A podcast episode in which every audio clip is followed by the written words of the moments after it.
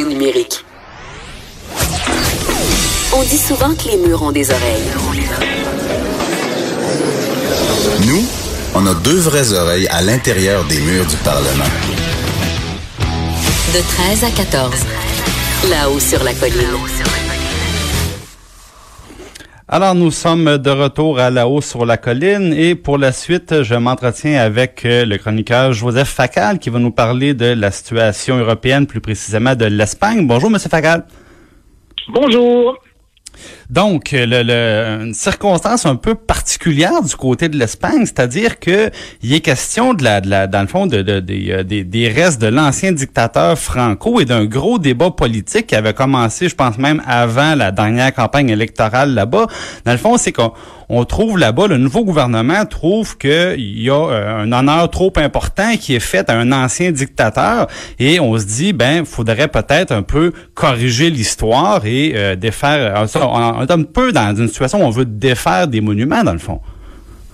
En fait, oui, c'est un cas, disons, local d'une problématique plus générale qu'on voit dans d'autres pays, y compris chez nous c'est-à-dire quoi faire avec les lieux de mémoire qui évoquent des épisodes douloureux?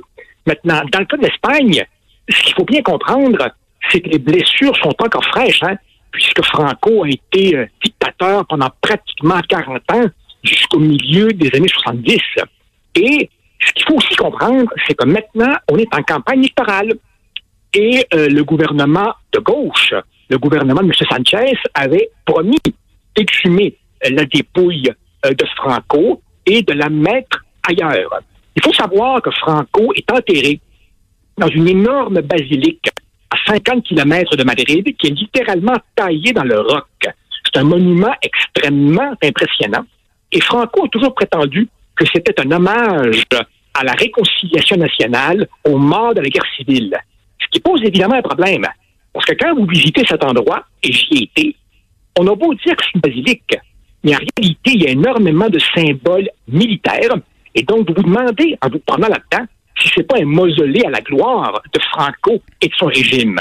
Et en plus, si c'est un hommage aux morts de la guerre, ben lui, il n'est pas mort à la guerre. Il est mort dans son lit 40 ans plus tard. Voilà. Alors évidemment, le gouvernement veut l'enlever de là, mais attention, il faut le consentement de la famille.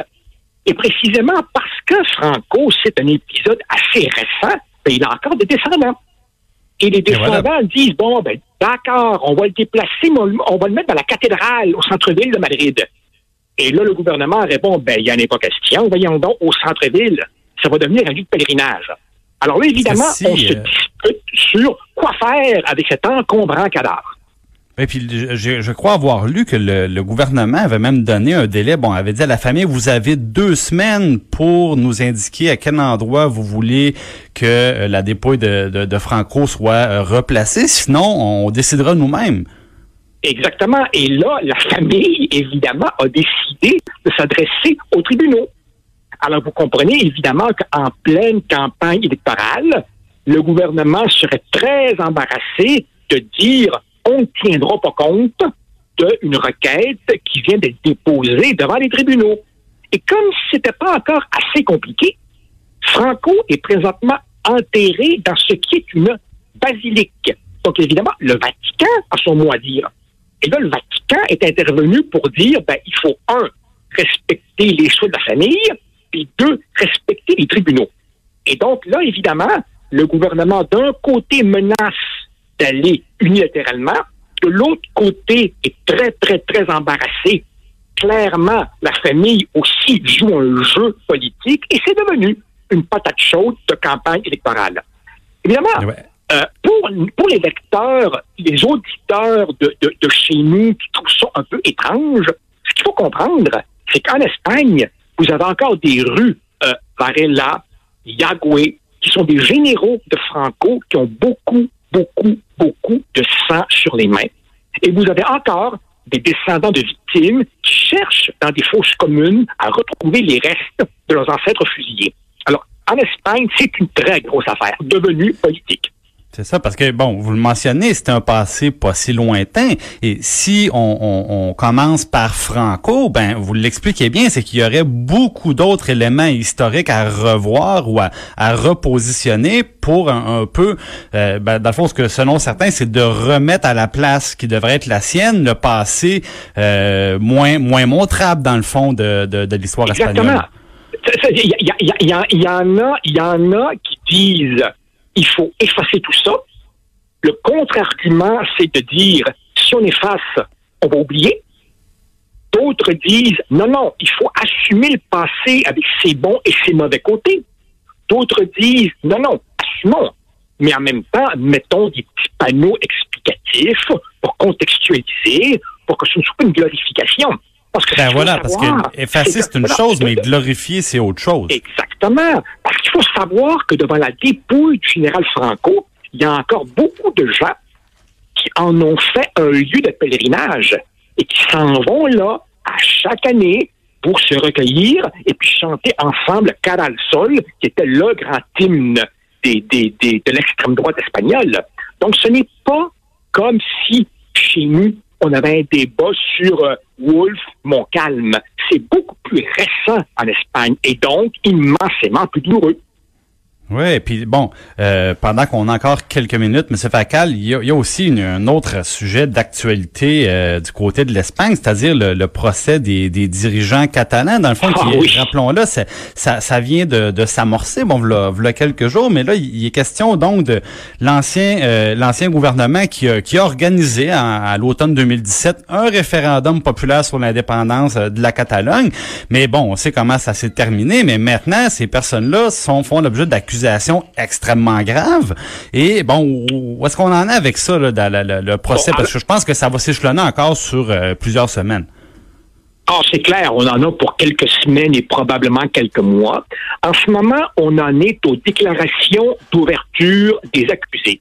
Alors, je rappelle évidemment que le principal chef du mouvement souverainiste, Carles Puigdemont, lui, il est exilé euh, en Belgique et donc sont euh, traduits devant les tribunaux les autres leaders. Essentiellement, dans ces déclarations d'ouverture, ce qu'ils disent, c'est que euh, même si le droit euh, à l'autodétermination n'est pas prévu dans la Constitution espagnole, il devient envisageable et légitime à partir du moment où toutes les autres avenues légales ont été tentées et ont échoué.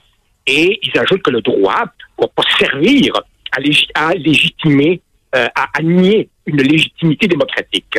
Et le contre-argument de la poursuite de la couronne, c'est un argument qui, bon, au fond, euh, est assez similaire à ce qu'on entendait chez nous euh, au moment de la loi sur la clarté, qui était de dire la souveraineté sans le droit, c'est pas la démocratie, c'est l'anarchie et, et, et, la sécession. Et là, évidemment, encore une fois, comme pour le dossier précédent, tout ça est coloré par la campagne électorale. En ce sens que le gouvernement de gauche a besoin de l'appui d'une petite poignée de députés euh, catalans. Et c'est pour ça qu'il avait dit, OK, moi, ce ne sera pas la ligne dure, moi, je vais dialoguer avec vous. Le problème, je pense que ça avait, ça avait mené à nulle part, on, ces négociations-là, si je me souviens bien. Premièrement, premièrement, ça n'a mené à nulle part parce que euh, M. Sanchez disait moi, j'accepte un référendum sur plus d'autonomie.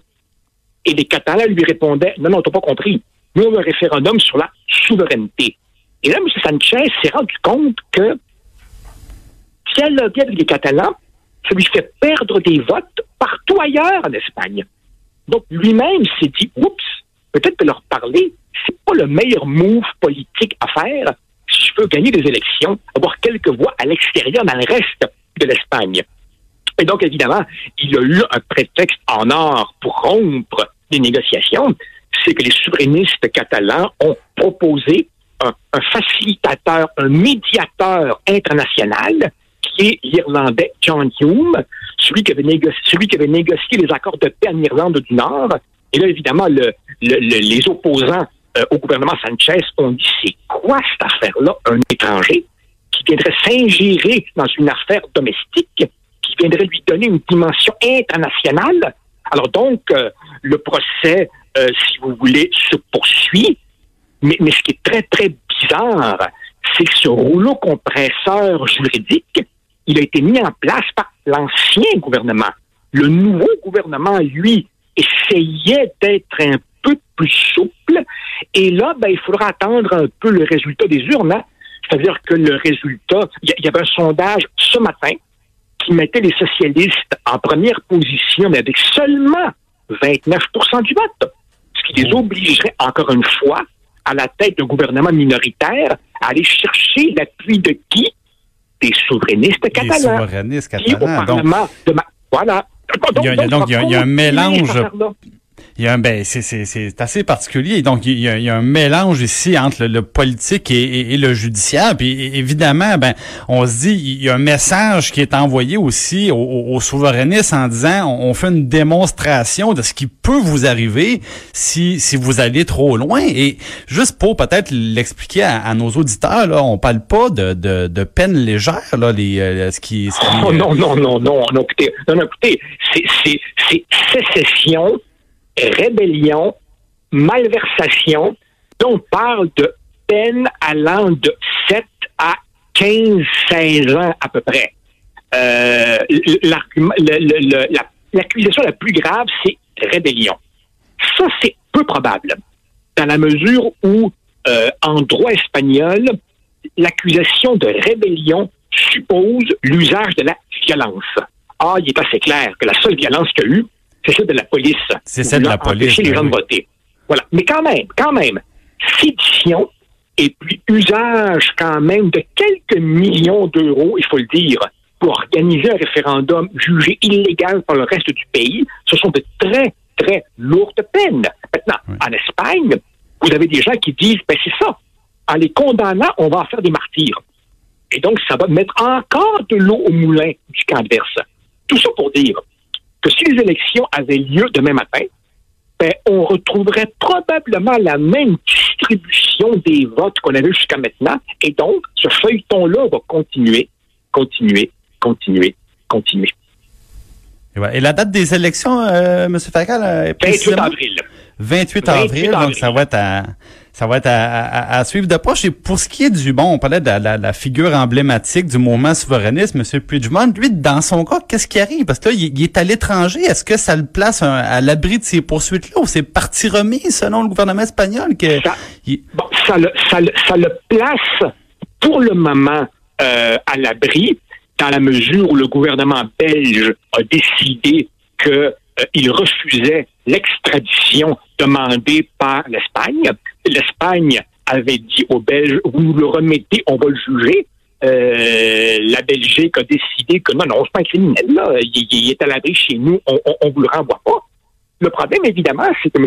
Puigdemont, clairement, voudrait continuer à jouer un rôle politique. Un rôle politique. Alors, euh, il, il, envoie des vidéos, il fait des conférences de presse, mais évidemment, il sait très bien que dès qu'il met un orteil euh, en territoire espagnol, la police l'attend.